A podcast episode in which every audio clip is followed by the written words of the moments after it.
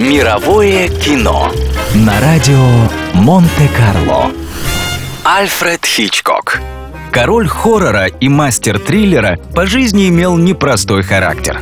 По свидетельствам очевидцев, первое впечатление от знакомства было довольно милым, но общаться долгое время с Хичкоком было просто невозможно.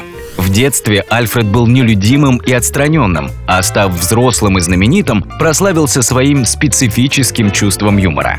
Например, он вполне мог подарить 400 копченых рыбешек коллеге, который не переносил запаха рыбы, а на съемках фильма «39 ступеней» актерам как-то пришлось целый день проходить в наручниках, потому что режиссер якобы потерял ключ, что впоследствии оказалось шуткой.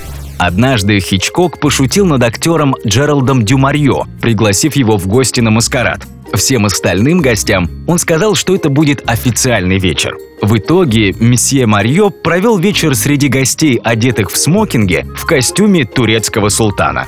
Однажды актриса Маргарет Локвуд заметила, как после утреннего или обеденного чая Хичкок бросал чашку через плечо и ждал, пока она разобьется. Эта привычка сохранилась у него на всю жизнь. Режиссер говорил, что это хорошо для нервов, снимает напряжение, гораздо лучше, чем ругать актеров. Любопытно, что Альфред Хичкок боялся смотреть свои фильмы. «Я никогда не хожу на их просмотр», — говорил он. «Я не знаю, как люди могут выносить мои фильмы».